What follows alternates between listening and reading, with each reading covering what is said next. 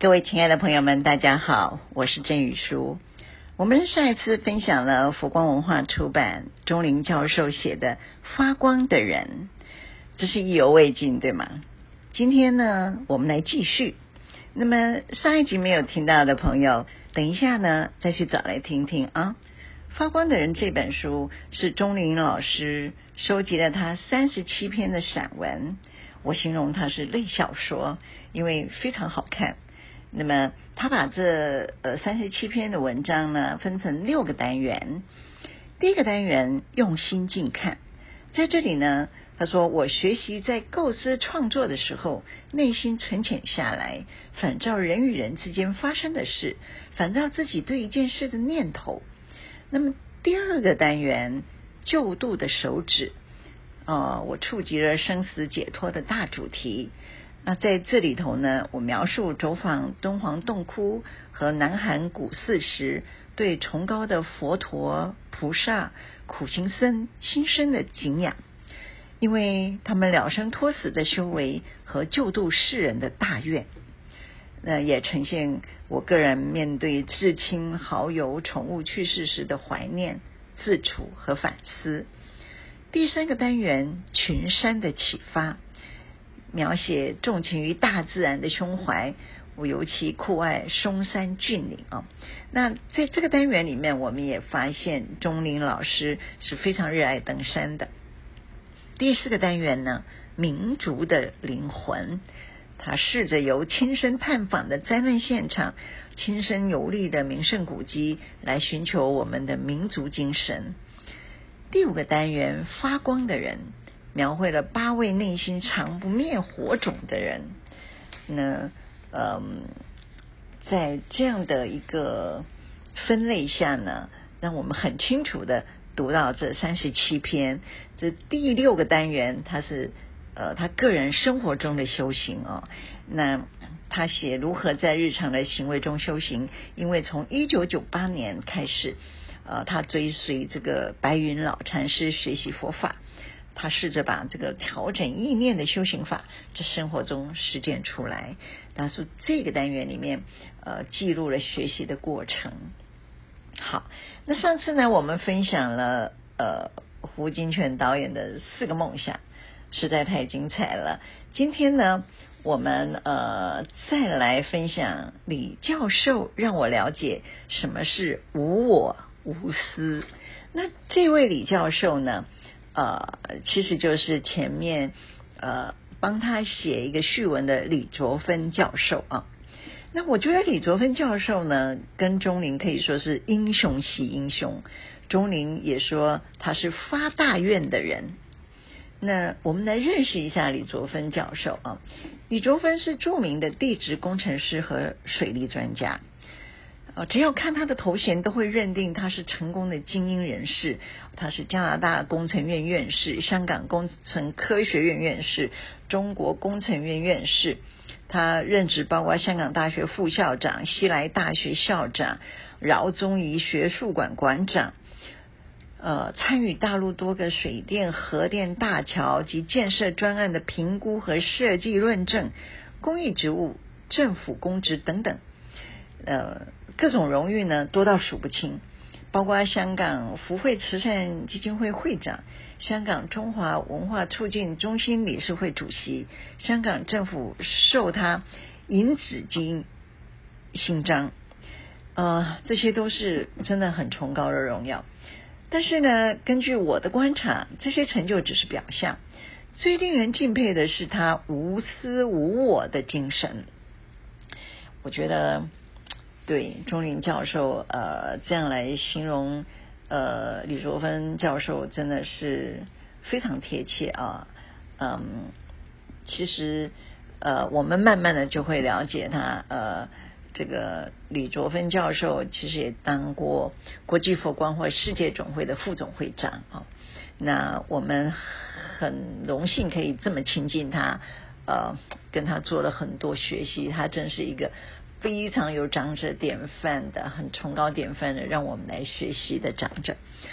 好，那么李呃钟玲呃教授说，刚开始我跟他不熟，那我听说李教授是佛教徒，就跟他说：“我是台南菩提寺白云老禅师的弟子，我有一个愿望，非常想到粤北的南华寺去礼拜禅宗六祖慧能大师的真身。”没想到他听进去了。第二年呢，二零零七年七月，我真的成行。李卓芬教授安排香港的。愿炯法师带领我和洪立梦居士一同到南华寺。愿炯法师曾经在南华寺担任教授师，熟门熟路的。他带我们直入围栏里，近距离叩拜六祖真身。之后呢，愿炯法师带我们到鲁源县大觉寺参访云门宗佛缘老和尚。因为愿炯是大觉寺的首座，立梦。和我竟有难得的机会单独跟老和尚参学两个早上，这些经验成为我呃这个十年后创作的题材啊。那李教授真是有一点像菩萨，真是有求必应。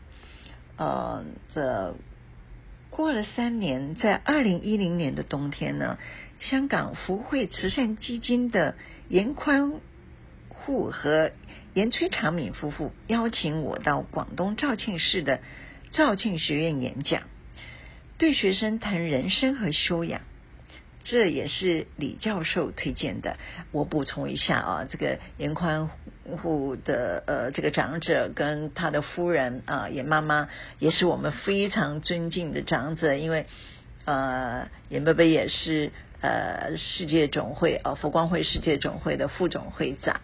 我们几十年看到他们两老啊，在会里穿梭，做了各种呃让我们非常敬佩的这些事情，让我们学习，包括他们对佛法的推广，包括他们的慈悲，包括他们所有的呃慈善事业。我觉得我到现在都非常非常的怀念严伯伯，还有想念在香港的严妈妈哦。对不起，我插了话，好。那张教授说，呃，他觉得他这个此行中体验到严氏夫妇的善行和李教授的无我啊。他说，严宽护是香港企业家，他们夫妇在一九九五年成立福慧慈善基金会，全心的帮助最匮乏的人，助学济贫，资助孤儿，救济病患，建图书馆，盖校舍啊。严先生八十多岁，严太太七十多，两个人非常的瘦，但是神采奕奕。在学院的一间教室里面，呃，严太太把现金发给一百多个面貌诚恳、衣着朴实的学生，呃，严先生站在一旁观看，一一对学生微笑。说严氏夫妇忙发放奖学金，我忙着演讲，李教授全程都在。那他在忙什么呢？他没有做什么。其实他是非常忙的人，担任香港大学副校长，还有各种慈善公益职务。可是李教授却在百忙中抽出时间，甘心陪伴我们，给我们打气。只因为他身兼福慧慈善基金会的会长，他真是无我，他的无我精神让我非常深刻。啊，好，张呃钟玲教授呃这些话。真的也对我们呃非常有启发啊！他说，呃，带团的讲解老师就是呃钟玲教授说，嗯、在我应聘到澳门大学任书院院长的时候呢，嗯、在郑裕彤书院创立的第一年，我设计了一系列的讲座。提升学生的人格素质，其中当然邀请了李卓芬教授，希望他能讲在读中学的时候如何决定自己将来要投入水利工程事业。呃，李教授说他在香港读中学的时候对文学和数理都很喜欢，尤其喜欢写作。当时他大量阅读五四运动及其后面的呃。呃，发生的这些著作啊的新文学小说，了解到大陆呃万千农民生活艰苦，遭遇干旱、水淹各种灾难，多数人困顿而死，他思考将来学什么能够帮到受苦的人民。所以中华民族几千年来的饥荒、瘟疫、盗匪、战争的问题，大都起源于水灾、旱灾。而水旱灾问题的解决之道就在水利工程。所以读高中的时候，李教授就决定投考水利工程系。啊、呃，在他读完港大土木工程系的学士、硕士，他就在。以水利工程出名的呃加拿大呃去读书，获得加拿大西安大略大学岩石工程学的博士学位。他之后呢，在加拿大安大略省的水电局呃呃这个水电公司工作了二十年。他专精于水利工程，出任总工程师、工程部门总经理。四十九岁的时候，李教授呃受聘回香港大学呃担任教授。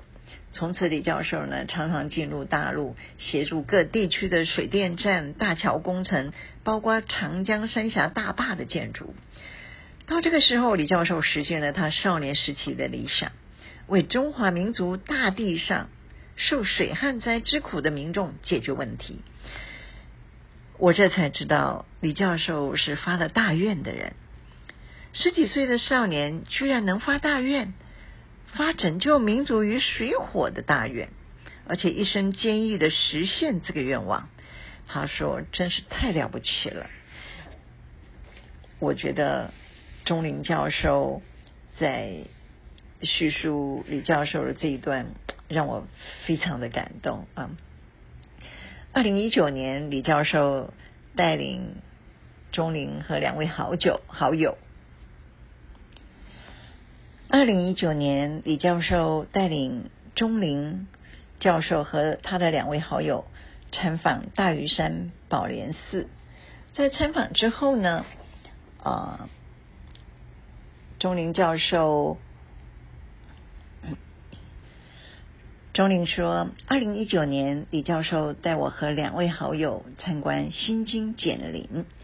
心经减龄怎么来的呢？其实是二零零二年，香港经济尚未走出衰退，饶宗颐教授心系港人，挥毫写下心经，为香港祈福。二零零三年，香港政府决定把饶教授的墨宝做成艺术品地标。李教授说。”我们用花梨木柱做了防潮、防虫处理，因为汉朝用竹简来书写，我们用大木片、巨木片成林，所以这个景点的名称叫心经简林。